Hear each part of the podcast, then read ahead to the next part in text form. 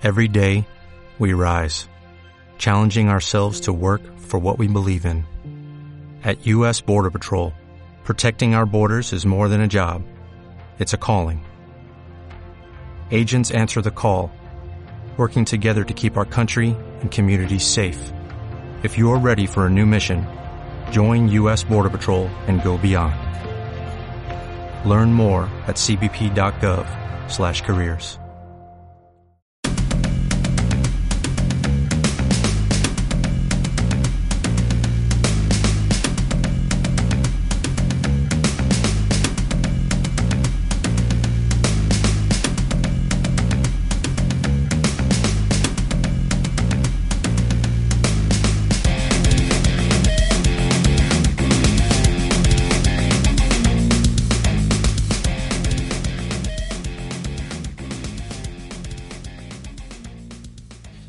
Amigos, bienvenidos. Bienvenidos sean todos ustedes a una emisión más de Status Culo. Mi nombre es Carlos Vallarta, comediante, padre de familia, CEO de Chavos Banda y me encuentro en este momento en vivo y en directo.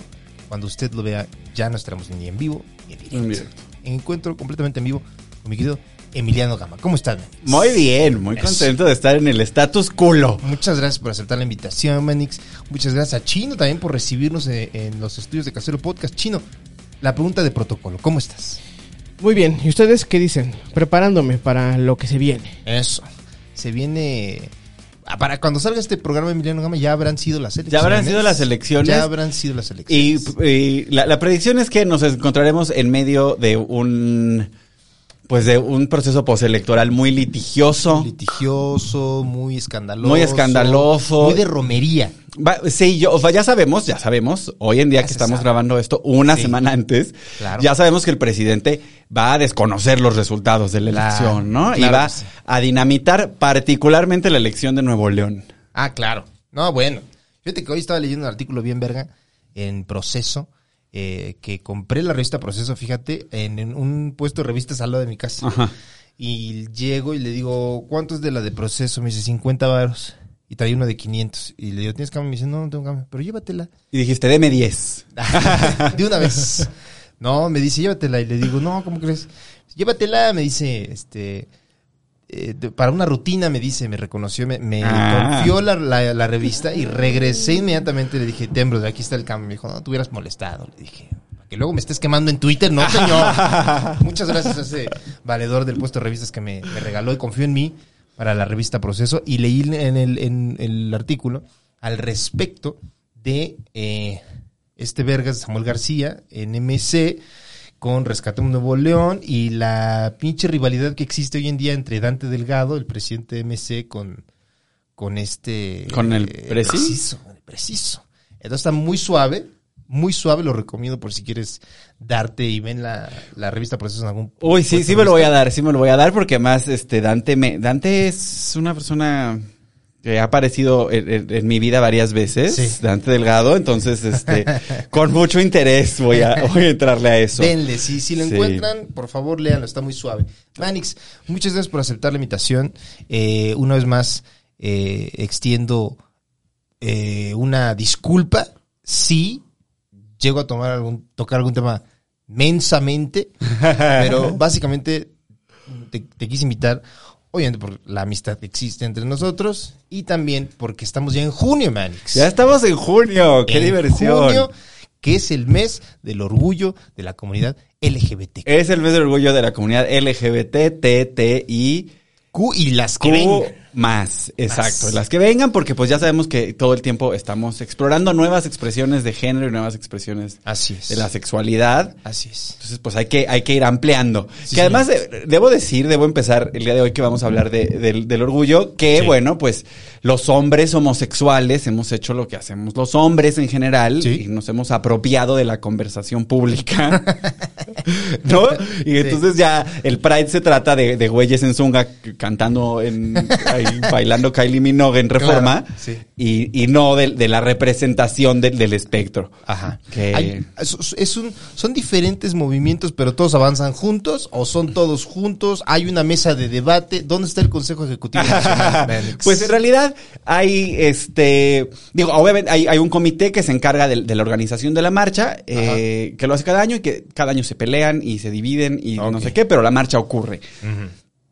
Sucede, obviamente, pues el movimiento del, el movimiento del, del- del orgullo en muchos sentidos se lo debemos a, a las mujeres trans de color en Estados Unidos, Sí. concretamente en Nueva York, que pues fueron las que pusieron la cuerpa en medio para en las protestas contra la policía y han sido siempre, o sea, hay- hay partes muy importantes del movimiento que provienen precisamente de la gente trans. Por ejemplo, en Inglaterra estaba prohibido que un hombre usara ropa de mujer.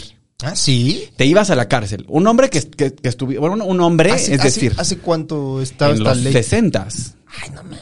En ¿Por los qué? sesentas, pues porque los ingleses son unos idiotas. Ajá. Pero bueno, leyes similares ha habido en todo el mundo. Claro. Pero entonces estaba prohibido, te ibas a la cárcel. Si te, si te sorprendían con una prenda de mujer, te ibas a la cárcel.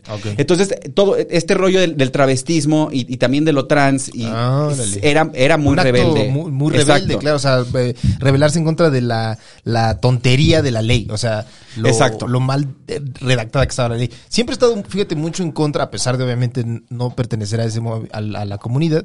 eh, he estado muy a favor, más bien, de cuestionarnos la validez de las normas sociales y de las leyes. Yo ¿no? estoy de, sí, estoy de acuerdo. O y sea- además, las normas de género que son, que son tan débiles que un Claro. pedazo de tela las derrumba. Claro. O sea, que hay que ser muy idiota para, Sí. para ofenderte de, de que alguien se puso un pedazo de tela encima. Sí, señor. ¿No? Claro que sí. ¿De dónde, o más o menos, en qué momento empieza a tener mayor visibilidad, o, o al menos eh, como lo creas tú, el movimiento eh, aquí en México, Manix?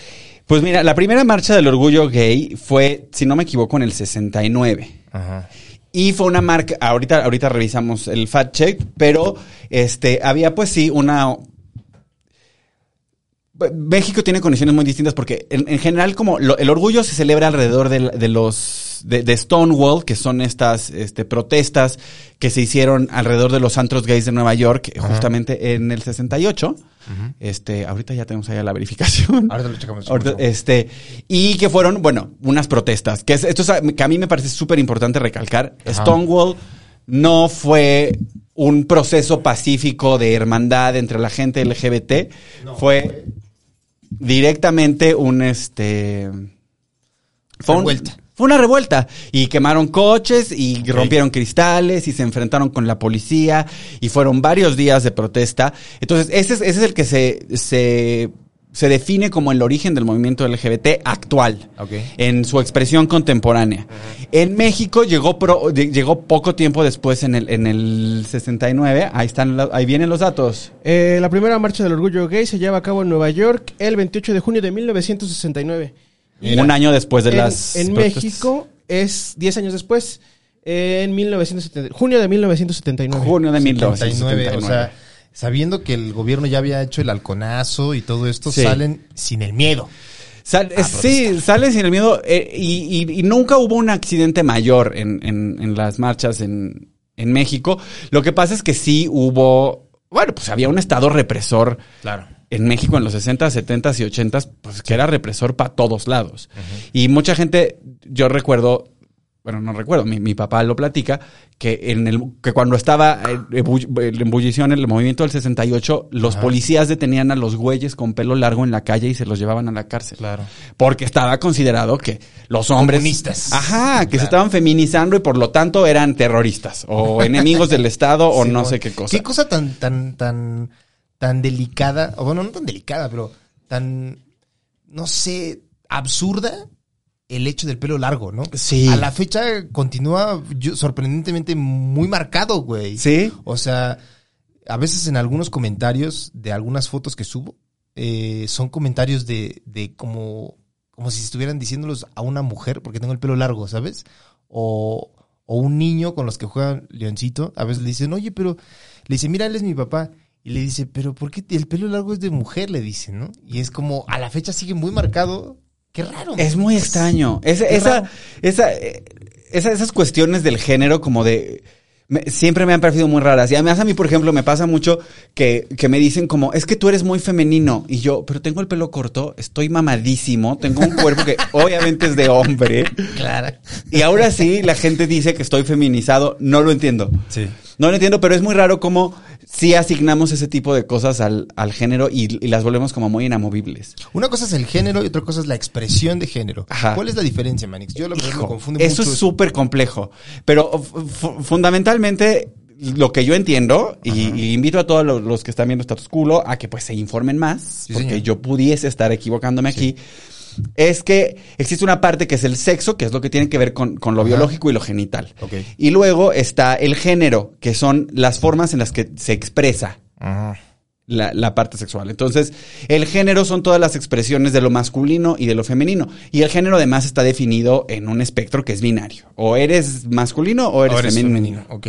Ya hay, ya, o sea, poco a poco han empezado a surgir expresiones de género en el que, que se encuentran en medio, Pero fundamentalmente vivimos en una sociedad que es binaria y que dice el género son estos dos. Y entonces tú puedes tener un sexo y expresar otro género. Ok. Pero el género lo elegimos nosotros. El género lo elige la- la sociedad. O sea, el, el género es, o sea, naciste con vagina o algo que parece una vagina a primera vista, Ajá. Entonces se te asigna El género se te asigna el femenino. género, el género femenino. Pero hay muchos, hay muchos matices ahí en medio, porque como sabemos, la Organización Mundial de Salud reconoce, porque hay mucho esta cosa de la XX y el XY. Pero la Organización Mundial de Salud reconoce seis variaciones del- de la genética XX Sí. y XY. Sí, sí. Y en esas seis variaciones hay de todo, ¿no? Desde hombres con micropene, hombres sin pene, este, gente que tiene, por ejemplo, la, la parte exter- externa de sus genitales es femenina, pero la parte interna es masculina, o al revés. El- toda la gente que vive en, en el intersexo. Ajá.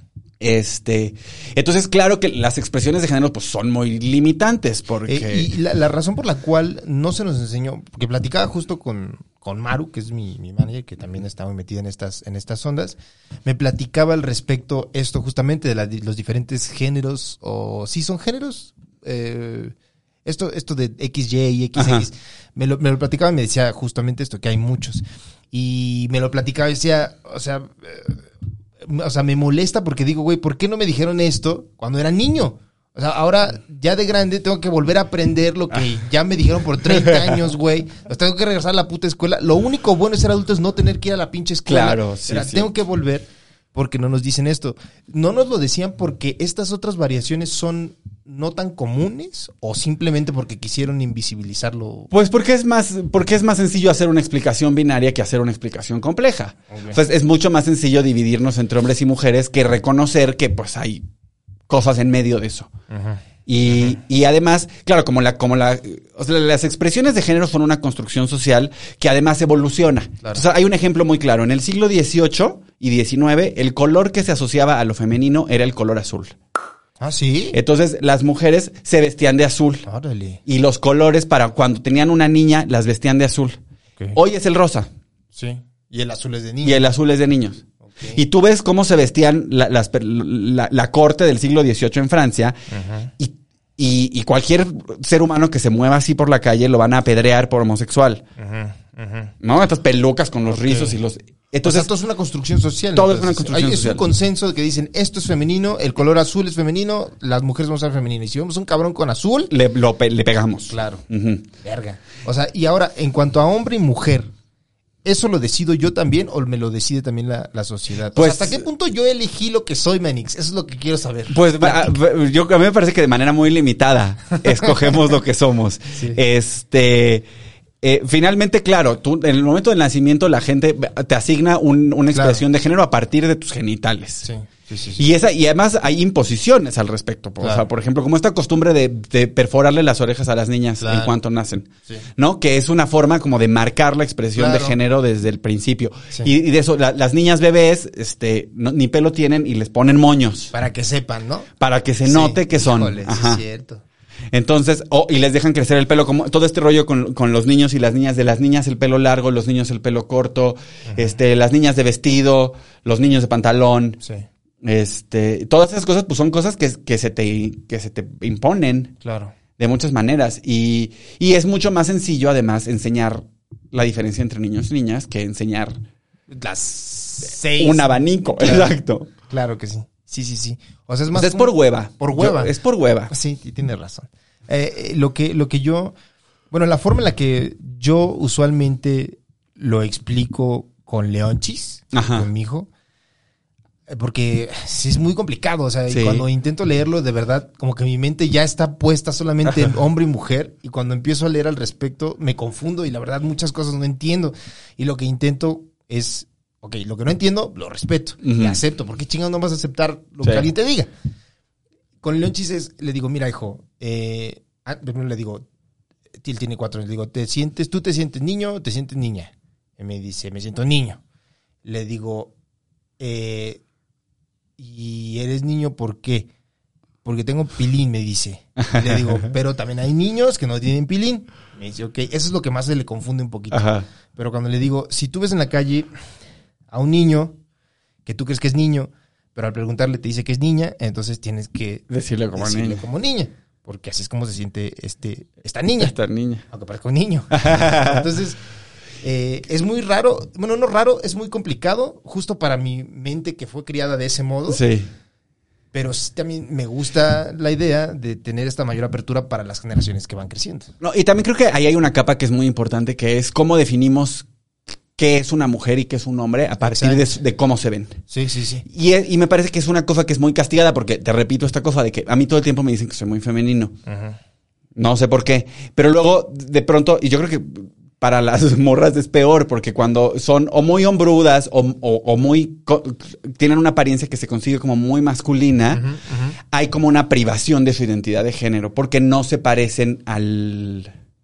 Al estándar. Ajá, al estándar, o porque no se, no se ven como se debería ver una mujer. Claro. Y los hombres sufrimos menos de eso, en realidad, pero también lo sufrimos. ¿Qué pasa cuando no te ves como se debe ver un hombre? O no hablas como debe hablar Sí, un hombre. sí.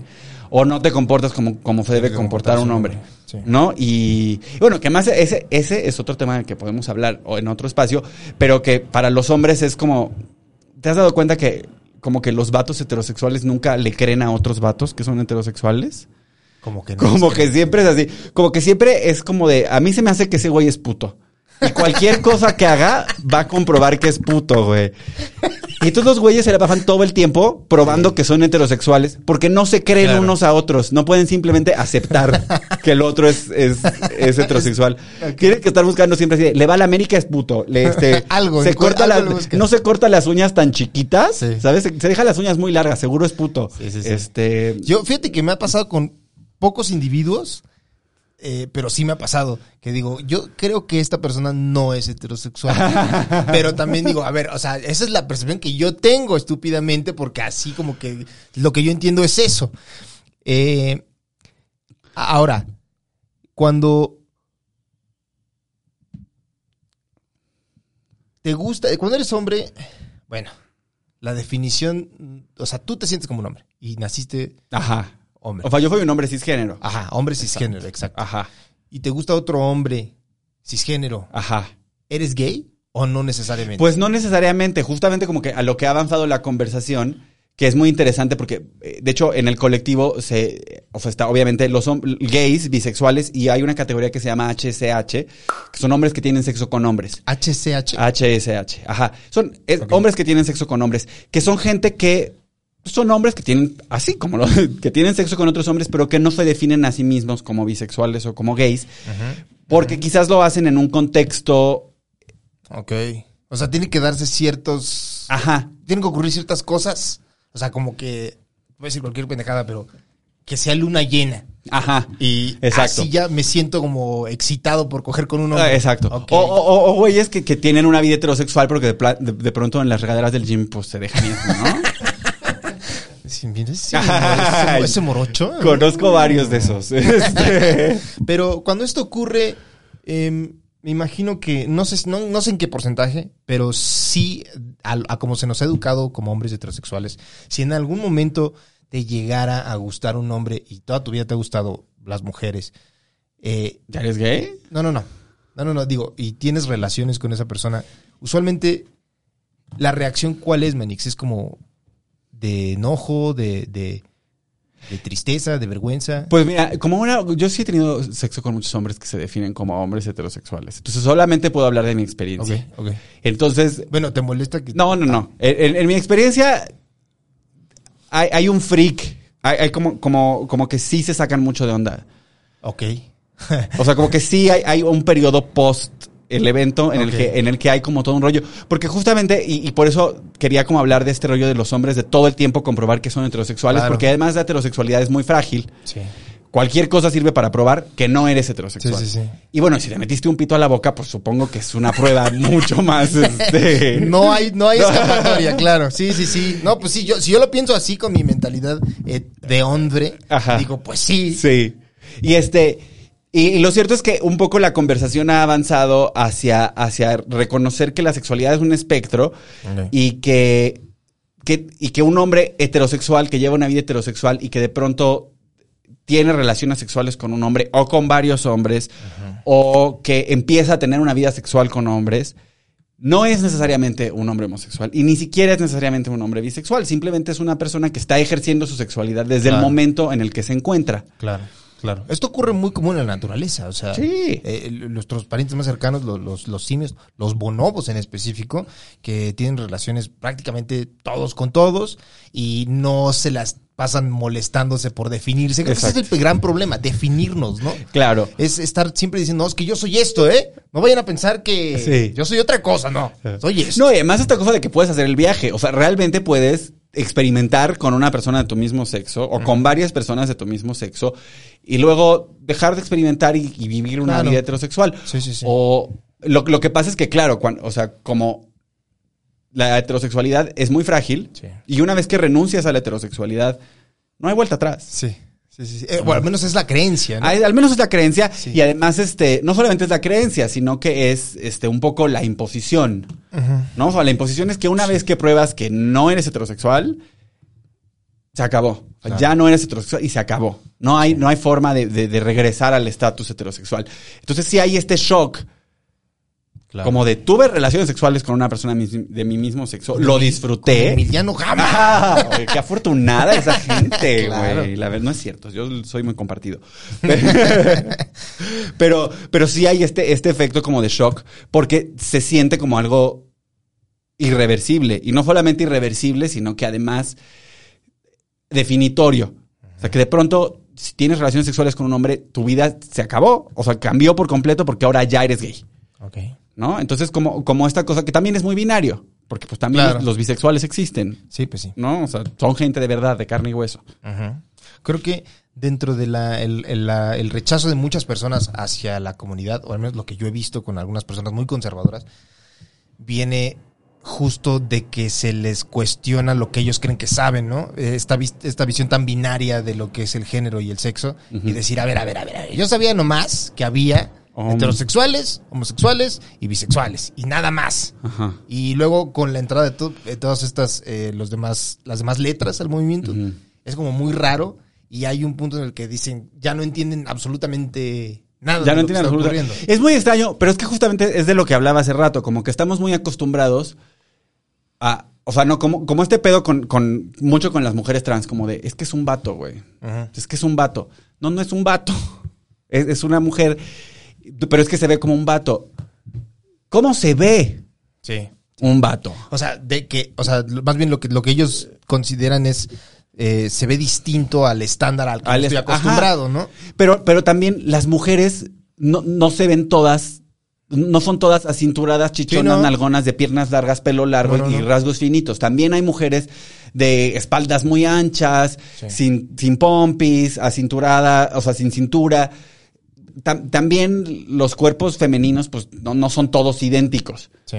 ¿no? Igual que los cuerpos masculinos que están menos castigados. Pero, pero rollo de no se ve como una. Entonces, pero ¿cómo se ven las mujeres? Porque Exacto. tú sales a la calle y te subes al metro y las mujeres se ven de muchas maneras. Sí, sí, sí. Ni, de hecho, eh, uno podría argumentar, no se ve como una mujer según te lo ha vendido la mercadotecnia. Claro. Pero si entras al metro o a cualquier lugar, las mujeres que vas a ver ahí, muchas no se van a ver ni siquiera tampoco Exacto. como la- el estándar que te está vendiendo la mercadotecnia. Exacto. Entonces tampoco vengas aquí a decir que la mujer es de un modo y el hombre es de otro modo, cuando nadie es realmente Claro. así. No, y luego la verdad es que también de pronto los hombres que tienen cuerpos que se ven femeninos también la pasan muy mal porque, porque todo el tiempo Claro. lo señalan por, por tener un cuerpo que no es pues como, como se debe ver un hombre. Claro. Y que esa es una, esa es una fijación con los genitales de la gente que yo no puedo entender. Pero, ¿no? Sí, sí, sí. Es que yo, yo creo que tiene mucho que ver, bueno, no sé, o sea, a- hasta donde yo comprendo, tiene que ver con la forma en la que nos criaron nuestros jefes, porque también, o sea, venimos, estamos en un país eh, de América Latina que es profundamente católico y conservador, y obviamente la Biblia, en la Biblia no vemos ni por tantito mencionado el, el intersexo, por ejemplo. No, Nada, nada, nada, nada nada, nada. Es hombre y mujer y hasta a veces las hijas del hombre tienen sexo con su padre. O sea, Ajá. es- es- eso está bien visto, Sí, sí, pero sí. por acá no. Bueno, estaba bien visto hace cinco mil, Hace mil años. como seis o mil sea, años. ya. Esto, ya, esto ya no está bien visto. Pero creo que tiene que ver con eso. O sea, probablemente nuestros jefes fueron los que empezaron a liberalizar un poco la visión de, en, todos, en todos sentidos. O sea, creo que el movimiento del 68 es como el inicio de la contracultura y dentro de la contracultura está el movimiento LGBT, ¿no? Claro. Claro, y además, o sea, justo un movimiento que, que sobre todo empezó a agarrar mucha fuerza en, en un esfuerzo por de- descriminalizar lo, lo que sucedía, que era, que, es, que era lo grave y- y es lo que sigue siendo grave y sigue siendo la realidad en muchos países Sí. De este mundo, que es la criminalización de, de la homosexualidad. Y entonces están criminalizadas en esos tiempos cosas como pon, vestirte de mujer, pero agarrarte de la mano, besarte. Hubo un momento en Texas en, en- en los 90 en los que era, estaba prohibido el sexo anal. Y entonces la policía se metía a la casa de las parejas ahí a llevárselos por tener sexo anal porque están locos, absurdos los conservadores. ¿Qué pedo, güey? Y, y- y se trataba mucho como de eso, como de no puede ser criminal que, que yo esté a solas en mi casa con otro güey encuerado. Eso no puede ser un crimen. Pues sí, sí, sí, sí. Eh, mm, yo creo de, de lo que hablábamos al respecto. Bueno, yo voy a hablar de, de lo- de mi- desde mi conocimiento como heterosexual, que cuando se me ha hecho notar muchas de las cosas y de los comportamientos que tengo, al re- lo que más noto y la, la constante más grande es el enojo. O sea, como que cuando algo me sale mal, o cuando siento vergüenza, o cuando me siento triste, o cuando me siento eh, deprimido, en lugar de expresar eso, lo cambio al enojo y me emputo por cualquier cosa. Como si... Eso es muy masculino, Carlos. sí, sí. Eso es muy de la masculinidad. Es lo que intento, o sea, como que me siento, no me gusta sentirme triste, entonces me emputo. Y luego cuando estoy imputado y me calmo, digo, pero ¿por qué me estoy imputando, güey? O sea, como si el heterosexual se percibiera a sí mismo como un pinche dios que no puede tener estas emociones eh, de una- un hombre perfecto. No puede permitirse tener vergüenza, no puede permitirse estar triste. Y muchas de las pendejadas que he cometido en mi vida las he cometido porque estoy imputado Imputado. conmigo mismo, güey. Entonces, de lo que me gusta al menos de la revolución de, eh, que busca la equidad de género hoy en día, es que me ha hecho ver esa parte de mí y trabajarlo más en, en decir, bueno, pues es válido que te sientas triste, porque te vas a emputar? Claro. Pues mejor siéntete triste a que acometas alguna pendejada por estar emputado. Eh, tú, bueno, ¿Yo? en algún momento em, saliste con alguna mujer, Manix? ¿O Yo no? tuve una novia en la secundaria que luego fue como un- una lesbiana Ah, rabiosa. O belleza. Nadia, un saludo a Nadia. Quién sabe qué sea de ella, pero fue mi novia en la secundaria y luego Ajá. se volvió así una, un- una lesbiana feminista de las que queman coches y así. wow, wow, estoy muy orgulloso, la verdad, de que esa haya sido mi novia. Pero qué Este- raro, bueno, qué cagado. ¿no? Ah, sí. No, pero qué chido, porque ahora es así, de las que sale a, la- a rayar y a, a aventarle Gas pimienta. gas pimienta a los, a los políticos y tal. O sea, la amo. Ajá. Este, y ella fue mi novia y sí experimentamos, pues, pues el faje y esas cosas. Y luego ya yo empecé a salir con vatos y ya. Ok. Y, y ya, ya. Pero sí hubo ese, ese momento de, de experimentación. Y me, me da mucha curiosidad porque ah, de esto que hablas del enojo, porque justamente creo que eh, la experiencia masculina es muy así, ¿no? Sí. Como que nos enseñan a estar, a imputarnos. Sí, sí, sí. Nos enseñan mucho y, y, y justamente Sí. creo que, creo que eso es muy relevante en el momento que está viviendo ahorita el movimiento LGBTTI porque está empezando a surgir un ala, obviamente protagonizada por hombres heterosexuales, homosexuales, cisgéneros, blancos, privilegiados, que se están alineando con el, con, con el discurso transodiante. Ah, sí. Ujú. Ok.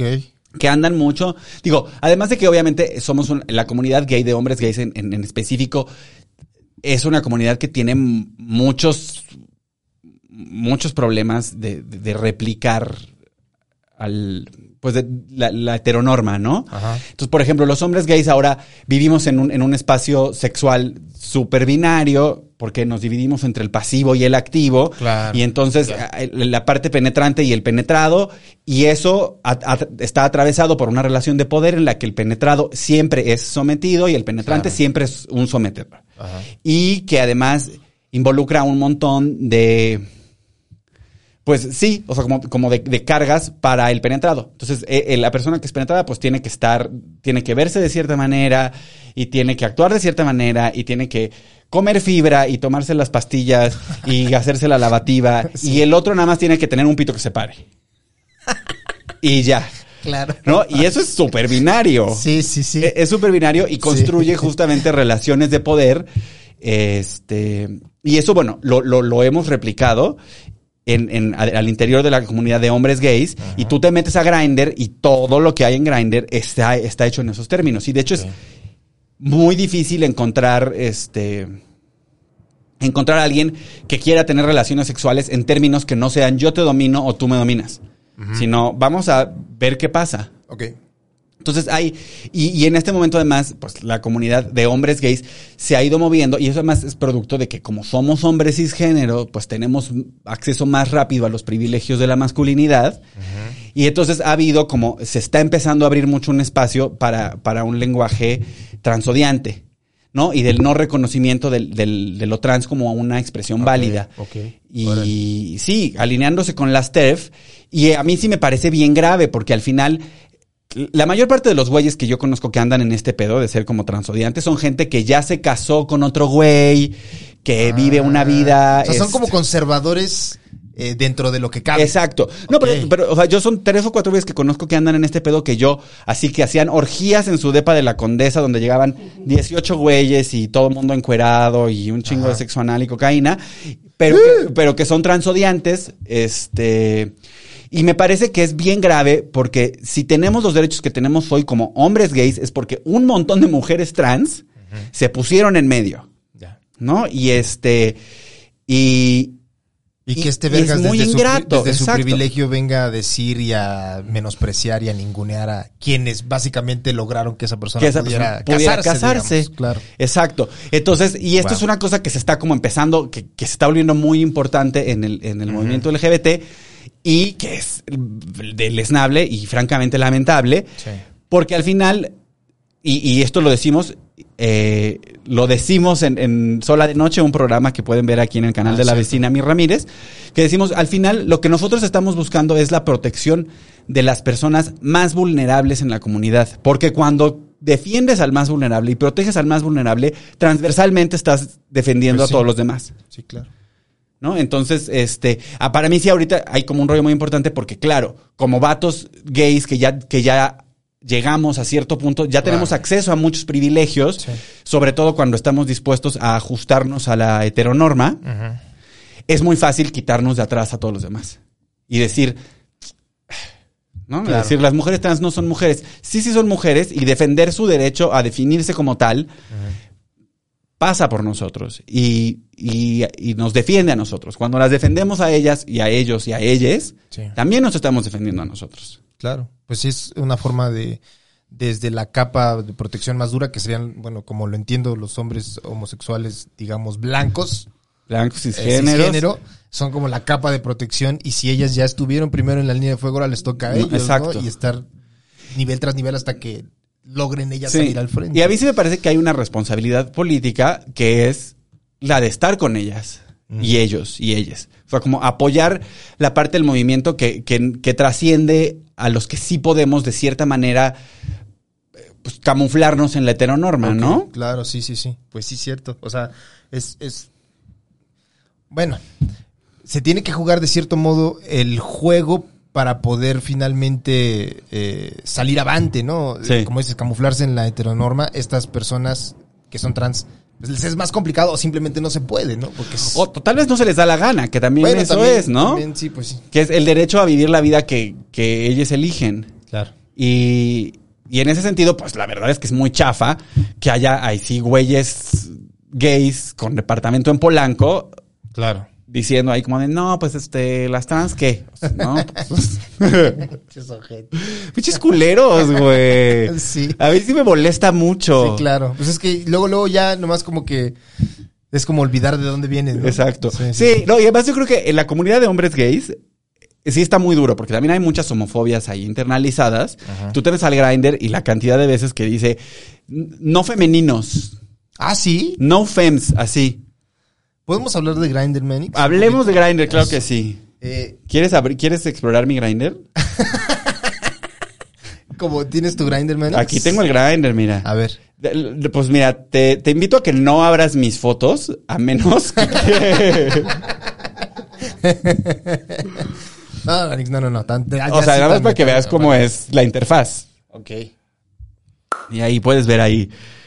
¿Y quién nomás le picas así en Le la picas foto? ahí al perfil, Mira este bigotón. a verlo. Si yo fuera... Ay, a ver, dale. Me gustaría. a ver. Ah, mira, está medio chacón. ¿Está chacalón? Sí, y eh, a esta altura, 1.63 pesos 52. Está chaparrín. Mira. Ay, sí está bien, ¿eh? Sí está de buen ver. El muchachín. ¿Cómo es? Bueno, yo, el- ¿te acuerdas que hubo un, un reel que hizo Pablito Ajá. L. Morán que está muy cagado? Qué cagado este ese ¿Lo reel, podemos ¿no? poner chino? ¿El reel? Vámonos.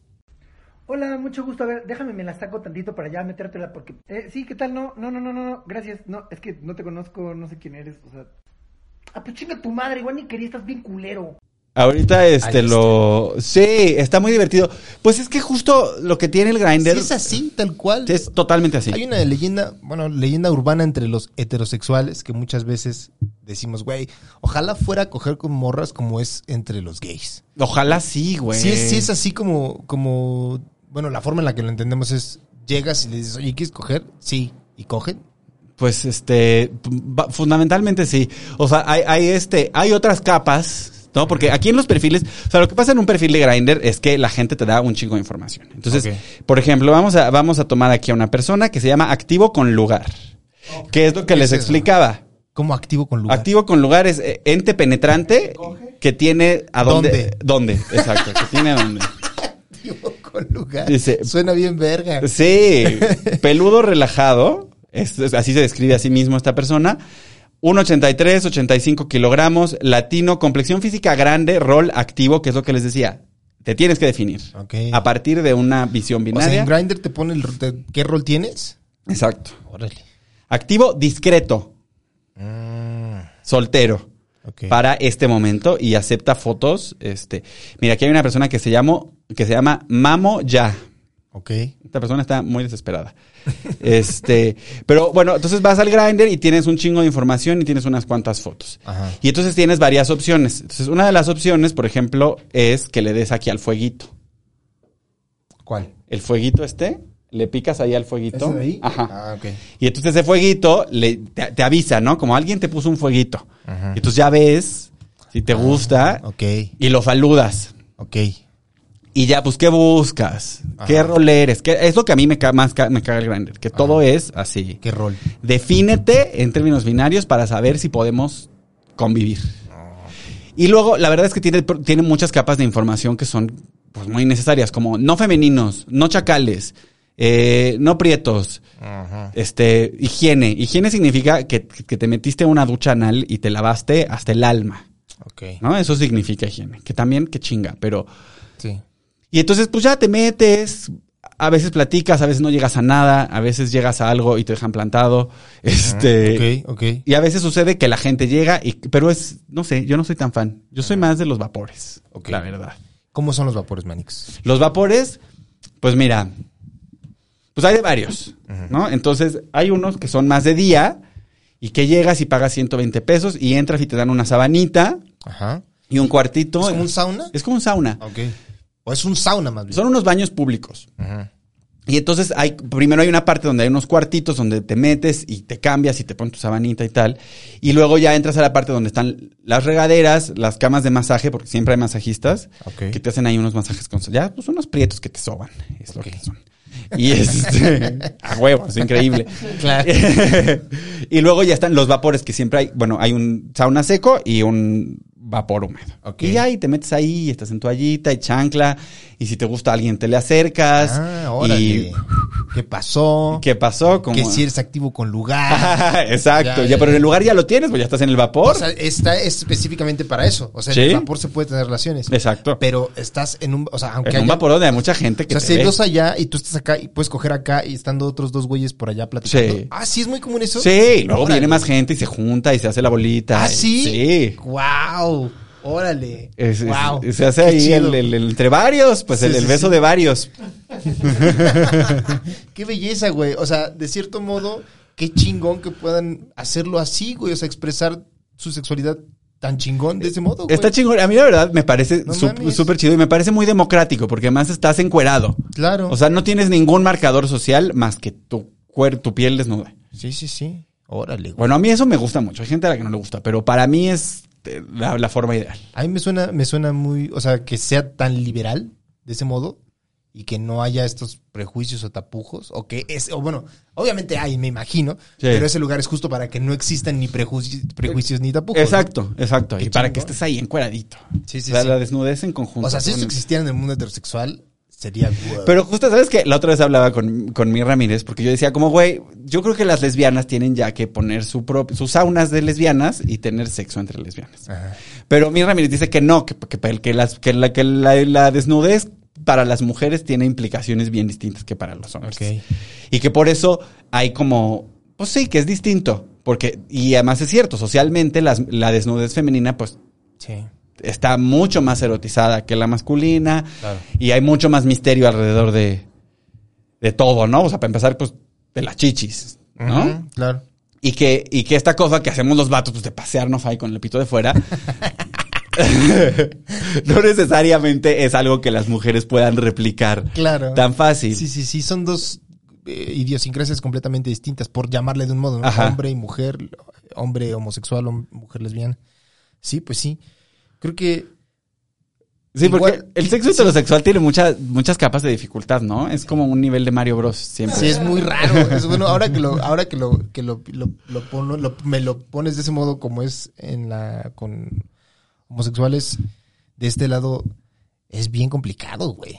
Bien, bien complicado. ¿En algún momento llegaste a salir con alguna otra mujer o solo con la novia? No, solo con la novia. O sea, desde muy temprana edad siempre tuviste muy en claro Sí, y tu familia te apoyó ajá, y dijiste, voy a ser quien soy. exacto. Qué chingón. Así güey. sucedió. Qué chingón. Muchos años de terapia, la verdad. Este, pero bien, pues muy bien. Qué no todo el mundo tiene esa fortuna. Sí, pues no. ¿no? Y, hay mucha gente, y sobre todo en, en, en el país, incluso en la ciudad en la que vivimos, que pues pasa por procesos de closet mucho más duros, Claro. muy prolongados, gente que oculta su sexualidad durante muchos, este, incluso años, y pues eso tiene muchas implicaciones para su capacidad de relacionarse con otras personas en el futuro y pues emocionalmente es, es horrible, ¿no? Una cosa que se habla mucho en el movimiento LGBT, sobre todo por ejemplo cuando se habla de closet en el trabajo, ¿no? De la gente que no ha salido del closet en su lugar de trabajo y lo que eso Ah. implica en términos de su productividad, por ejemplo. Claro. Entonces la gente que vive en el closet es Tiene menos productiva. Claro, Como escondiendo. claro, porque estás en el closet y todo el tiempo tienes que estar consciente de tus movimientos, de tu voz, de lo que dices en voz alta, de que a la hora de la salida va a pasar por ti tu novio, pero no quieres que te, o tu novia y no quieres que te vean. Entonces, o sea, como que hay un montón de energía y de creatividad que se está gastando todo el tiempo. Ajá, Ajá. En eso. en mantener una apariencia Claro. de no, de no heterosexualidad. Digo, de, de De heterosexualidad. heterosexualidad, ajá. Y entonces, este, por eso es muy importante como que podamos hablar y que podamos salir del closet y que podamos expresarnos, porque eso nos hace más productivos, para empezar. Y en el capitalismo, pues ser productivo es... Es la regla de oro. sí, es lo O sea, ¿qué único está que esperando importa. el capitalismo. Ya, obviamente ya, ya hay más, mayor apertura, pero sí están todavía muy reacios eh, las generaciones más viejas, ¿no? Obviamente. Pero también hay una, hay, hay, hay una, eh, ¿cómo llamarlo? Am, liga conservadora millennial, obviamente, ¿no? Sí, sí, sí, sí, sí. de- de- tiene mucho que ver con el lugar en el que naces, con la forma en la que fuiste criado, simplemente porque eres un patán. Pues yo O creo que es un poco de ambas. ¿No? O sea, yo puedo entender, por ejemplo, los regios. Máximo respeto a Monterrey. Este, qué ciudad más moderna, tan bonita, cuánto dinero, qué ¿Cuánta exitoso. arquitectura, Manix? Que por cierto, eh, no si no sabían, Emi es arquitecto Yo soy arquitecto. y le mama mucho la arquitectura. Sí, sí, Le sí. regalaste un libro de... Ay, sí es cierto. Que eran unas casas, ¿verdad? Ajá, qué bonito. Son bastantes casas. Luego invítame a ojearlo porque me que estaba muy bonito. Claro. y este. Ah, que te- pero, pero justamente, por ejemplo, los gays. Yo conozco mucha gente gay de Monterrey que dice: en Monterrey no puedes vivir fuera del closet porque la gente te deja de hablar, se emputa. En los lugares públicos te piden que no te agarres de la mano o que no te beses. Verga. Este, no, recordemos el incidente que hubo en Guadalajara hace un par de años que el- el- la tienda de Levi's hizo un display de Pride y entonces fueron a arreglarle los plafones para que no se vieran las banderas Sí, de no, arcoíris en el, Guadalajara. En el Andares. Es la segunda ciudad más grande del país Que no mamen. y la gente tiene terror. Bueno, en Monterrey hubo el escándalo con la obra de Horacio Villalobos. con- ¿Cuál? eh, no me acuerdo si era un corazón normal. Ajá. Un corazón normal que es una obraza de teatro. Una obraza, es una maravilla. Sí. Y justamente habla como de la crisis del VIH en los 80. Y, y, vi- La hicieron de pedo. y la super hicieron de pedo porque el póster eran dos güeyes besándose. Ay, que no mames. Y en Monterrey fue así, un escándalo. Y, y es cierto, y, y alguna vez lo dijo Pepe de Pepe y Teo en, en- en un show allá, que era como, amigos, esta es su ciudad, aquí viven, aquí hacen su vida, ¿por qué no la están haciendo de pedo? Claro. ¿Por qué no se están oponiendo a las leyes estatales que quieren reprimirlos a ustedes? Pues es que sí es una carga bien cabrona más en Monterrey, ¿no? O Claro, sea, pero claro, porque, porque es una estrategia de represión, porque si la gente tiene que vivir en el closet, Ajá. entonces no puede expresarse políticamente al respecto de sus derechos. Claro. Entonces, si, si tú tienes una sociedad que constantemente te obliga a vivir enclosetado, no vas a salir el, el último fin de semana de junio a, a protestar por tus derechos. Porque en principio, cuando reprimes tanto a alguien, lo que haces es suprimir la idea de que, de que tiene derechos Sí. dentro de, de esa persona. Y cuando es el día de la marcha, dices que es el último día, el último, El último sábado de junio. Y en Monterrey, entonces lo que ocurre es que es muy poco concurrida o, o no es hay. muy poco concurrida. Ok, ok. Porque fíjate que incluso, a pesar de eso, en Guadalajara sí hay una apertura más visible. Yo recuerdo. Pues, eh, pues es que está lleno de gays. Sí, sí. es, es muy común que eh, vayas con tus compas siendo heterosexual al antro gay o incluso heterosexuales, vamos a un antro gay, Sí. al cotorreo y están, sabes dónde está el lugar. De hecho hay un lugar que se llama Tacos Gay. Dice justamente que puedes comer tacos y aquí no discriminamos. Eso está vergas. O sea, pero Y Guadalajara tiene mucha, mu- mucha vida nocturna gay de alta calidad desde Ajá. siempre. O sea, es, cierta ese, ese, esa leyenda de que hay muchas personas gay en Guadalajara. sí, sí es cierto. Pero, o ¿Y sea, por qué? ¿A qué se Pues debe? no, s- no sé si es una cuestión, no lo sé, ¿eh? O sea, un poco es un rumor homofóbico en, Ok. cierto, en ciertos aspectos, no este rollo de mariachis, futbolistas y gays. Sí. Este... Sí, es que sí. Eh, Eso es lo que se nos dice. Eso es lo que se nos dice. Pero sí, siempre ha tenido como una escena gay muy importante, sobre todo muchos, este, mucha gente que hace drag con mucho talento y mucha vida nocturna gay Sí, desde siempre. Desde siempre. Pero yo creo que también es una respuesta al, al, al estereotipo del macho jalisciense. Ok. O sea, cuando vives en una sociedad donde, o sea, Alejandro y Vicente Fernández son Unos machotes que cantan canciones sobre matar mujeres. Claro. Y este, y sobre el. Y literal dice, Ajá, mátalas. y se- dice, mátalas. Y que, can- y que son estos charros, machotes, que tienen, ¿no? Vicente Sí. Fernández, mil mujeres, 800 hijos regados por Claro. todos lados. Este, y creo que es muy natural que, que haya muchos hombres que, pues que, que, que no pueden con la presión del macho jalisciense y que, Dicen, ay, ya. ay, ya, exacto. Por Dios. qué hueva. Qué hueva. Eh, Porque, bueno, ¿tú crees que... al- bueno, ahorita que hablabas justo de Alejandro Fernández Manix, otro, otra leyenda urbana heterosexual. ¿Es gay Alejandro Fernández Manix? No lo sé. No lo sé porque no han tenido relaciones sexuales con él. Pero. Pero eso de que luego creemos que, ah, es que los gays saben qué ¿Qué- famoso qué- es gay secretamente y quién. no. O sea, obviamente eso está errado. Eso está errado. Ok. Pero a veces uno tiene razón, como con Ricky Martin, ¿no? Claro, Este, se rumoraba. Se rumoraba. Yo creo que también es que una cosa que es bien cierta y que es justo lo que hablábamos hace rato es que también la gente bisexual existe. Claro. Y también existen la- los hombres heterosexuales y las mujeres heterosexuales que de pronto Vámonos, ¿por qué no? se dejan ir un rato y luego ya se les quita o bueno, no Sí, se les quita, en se les ese pasa. rato les Ajá. gustó tal persona en específico, ¿no? Exacto. Ponle. Claro. No, o, o le- o les mató la curiosidad y dijeron, ya no puedo más de la curiosidad. Voy a, Claro. voy a darme esto. Curious, ¿no? Ujú. By curious. El, el- ajá. El hetero curioso que pueden encontrar también en Grindr. Ay, mi mamá. hetero curioso. Ajá. Y siempre, los hetero curiosos por lo general no enseñan la cara y siempre traen una playera de fútbol. O algo. Suena a hetero curioso 100%. 100% así. La ¿Y playera qué? del Cruz Azul.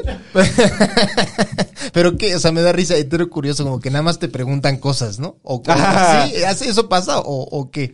¿O cómo Pues no sé. Mira, yo. ¿Has salido con un hetero curioso? Yo he salido con muchos. Yo, yo, yo he tenido muchas relaciones con hombres heterosexuales. De pues, sexoafectivas. Sí. con, con hombres heterosexuales es un martirio. No lo hagan.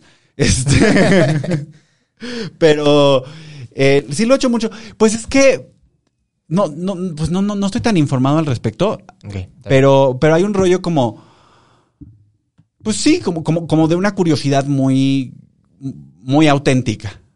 Como de cómo es la, la experiencia. Y creo que eso también se deriva un poco de lo binario que es la relación sexual. Claro. Y, y que esto también atraviesa un poco a los heterosexuales, que es esta, esta cuestión como súper coitocentrista, en la que la única manera en la que podemos obtener placer sexual es a través de la penetración. Claro. Y que de pronto nos cuesta mucho trabajo reconocer que hay otras formas de, de expresión sexual que también son satisfactorias y que también constituyen una relación íntima Sí. sin necesariamente involucrar la penetración. Pero es que incluso eso es desde la escuela. Bueno, yo recuerdo, esto, esto lo venía pensando justamente para prepararme para la plática, eh, era al respecto de eso.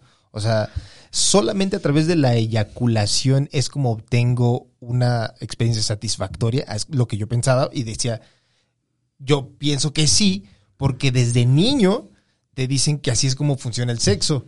El hombre mete su pene en la mujer y creces creyendo que es la única forma. Luego Sí. ves porno y lo único que pasa es un güey cogiéndose una morra. Ajá. Y nunca te abres a otro pedo. No, y siempre vas a la penetración. Claro. No, y además hay un rollo de, de mucha gente que vive muy insatisfecha por sexualmente, porque por esta fijación con la penetración.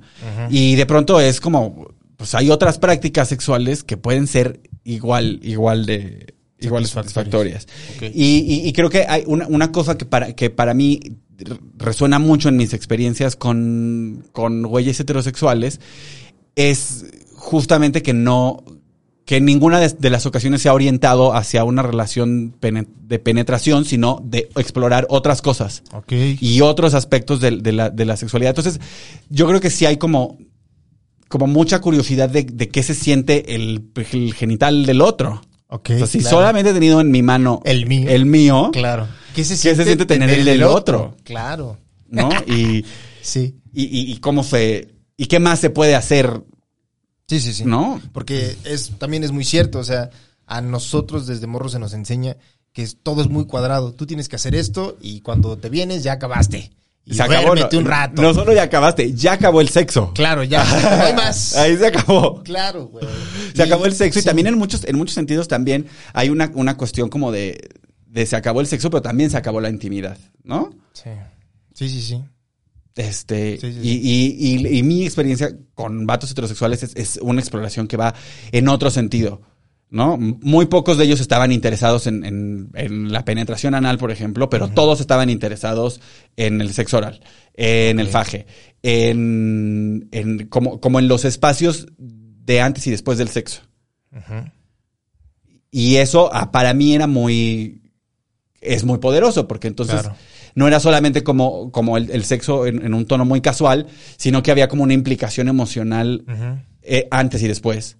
Sí. Y, y como una, y todavía a veces salgo con vatos heterosexuales, y, y como una convivencia, como de, de la creación de una intimidad. Sí, sexual, como una Ajá. complicidad sexual. Exacto. De esto es lo que me gusta a mí y ya, Ajá. Eso, eso está verga. Y también, pues, a que todo mundo, a todo mundo le ponen los secretos. O sea, a todo mundo le encantan los secretos. ¿Cómo que los secretos?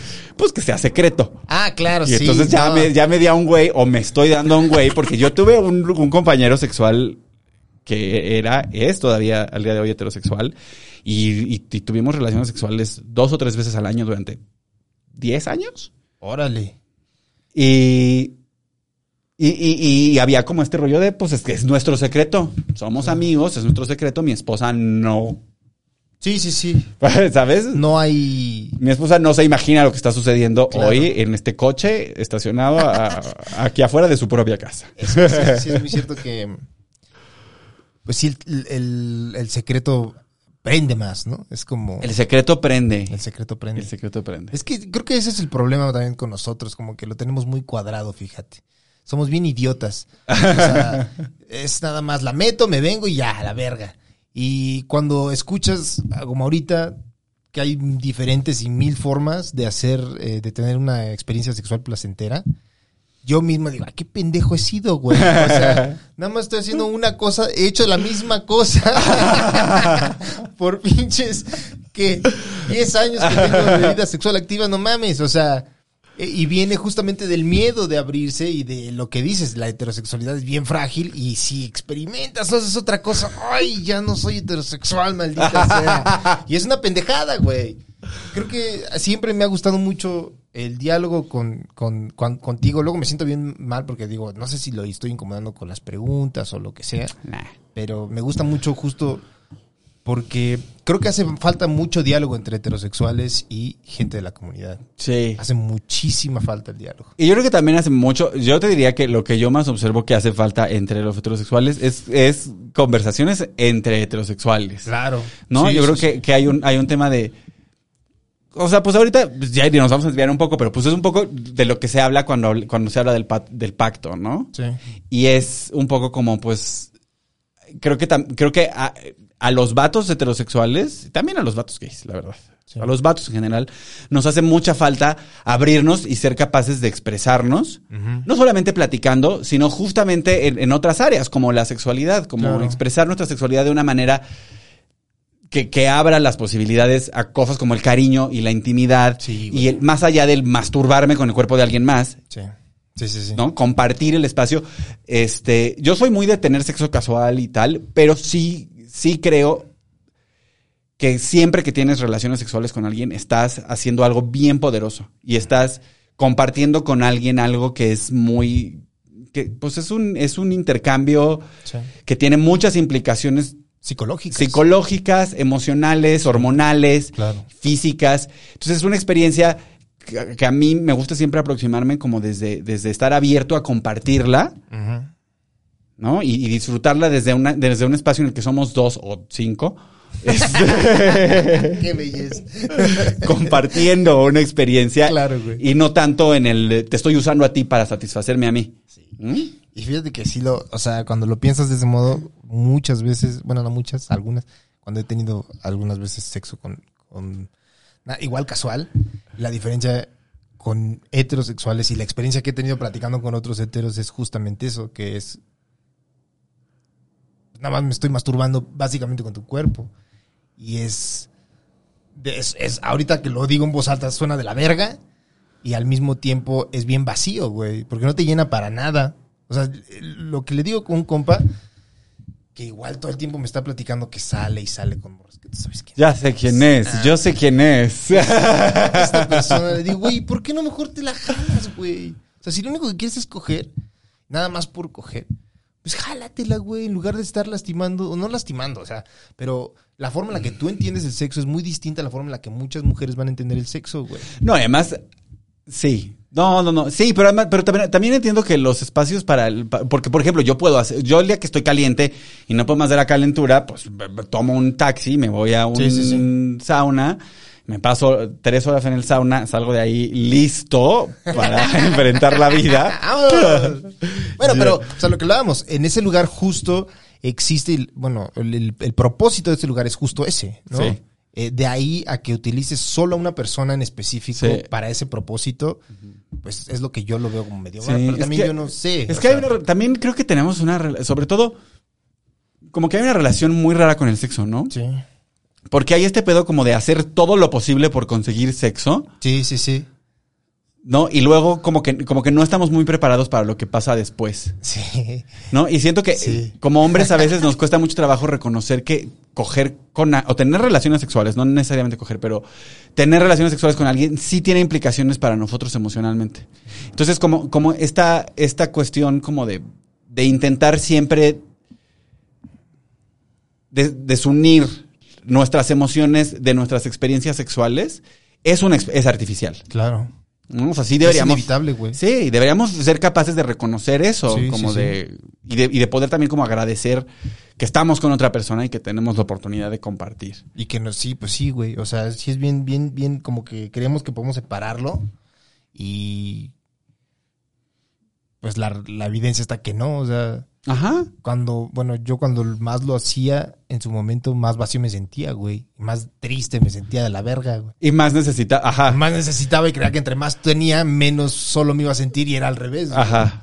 Estoy, estoy, sí, est- estoy de acuerdo y creo que, que- creo, creo que además es algo que padecen muchas, padecemos muchos, Sí. muchos vatos. Y que tiene que ver con eso, y tiene que ver con cosas como esa, como la fijación con el, con la penetración. Como decir, no puedo disfrutar así, que, que, que me la jalen en el coche, porque no, no siento que haya sido una relación sexual completa, aunque haya habido una conexión emocional y un orgasmo y un... No importa, porque como no hubo penetración, entonces me siento frustrado respecto a, a, Ok. a una relación sexual que sí sucedió, Sí, ¿no? Y creo que eso es, pues, también es bien toxicote, la verdad. sí. No nos hace bien. Para nada, Manix. Para Manix, nada, man. Pues muchas gracias por venir a platicar con nosotros. Discúlpame una vez más si dije alguna burrada. Ay, ya tan venir. rápido. ¿Cuánto tiempo llevamos, Manix? No, llevamos una hora y cuarto. ¿Una hora y, hora y cuarto o hora? Una hora. ¿De grabación? Ah, pues ya, pero Ah, bueno, perfecto. ya estamos. Ya estamos, hora y cuarto, pero Ok, Ya. Bueno, perfecto. está bien. Oye, está suave. qué padre estar en Status Culo. Manix, muchas gracias por Estoy venir. muy contento. Muchas gracias por Gracias por invitarme. venir. Y Emi está con nosotros en Chavos Banda, políticamente promiscuo. Pueden verlo en el canal de Chavos Banda, martes a las 8 de la Martes a las 8 de la noche. Y True Colors el 10. A las 9. A las 9 de la noche. A las 9 de la Martes noche. a las 9 de la noche. Políticamente promiscuo los martes a las 9 de la noche. Y va a estar el True Colors los jueves de junio en el Teatro Milán. Compré boletos. Show de stand-up. Show de stand-up. ¿Quiénes van a estar? LGBT. Elenco alternante. Es elenco al- alternante, pero es son somos 10, y es un elenco de 15. Este, Ok, comediantes 15 de la comediantes. LGBT. La verdad es que está bien potro el elenco. Este, les pasaría la lista completa, pero pues, ay, vayan a mis stories y lo ven. Y va a estar muy bueno. Este, y también el 23 de julio, que falta un chingo, Sí, señor. se estrena el nuevo show de Emiliano Ama. Ah, ¿a dónde, Manix? En el 139. Eso, eso. Eh, vamos a estar ahí eh, al pendiente, Manix. Muchas gracias por acompañarnos, muchas gracias por venir. Eh, le comenté, ayer pregunté antes de la plática, dije, ¿está bien decirle feliz mes del orgullo a alguien de la comunidad o no? Yo creo que sí. Feliz mes del orgullo, Manix. Muchas gracias. Eso.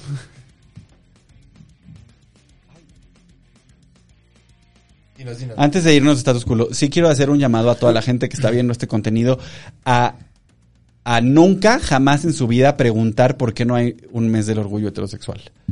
Absténganse, esa es la pregunta más idiota que le pueden hacer. Tenemos 11 a- meses. heterosexual, ¿Qué más quieren? No hagan esa pregunta. Ya, con, con eso ya nos podemos ir. Eso, Manix. Muchas gracias.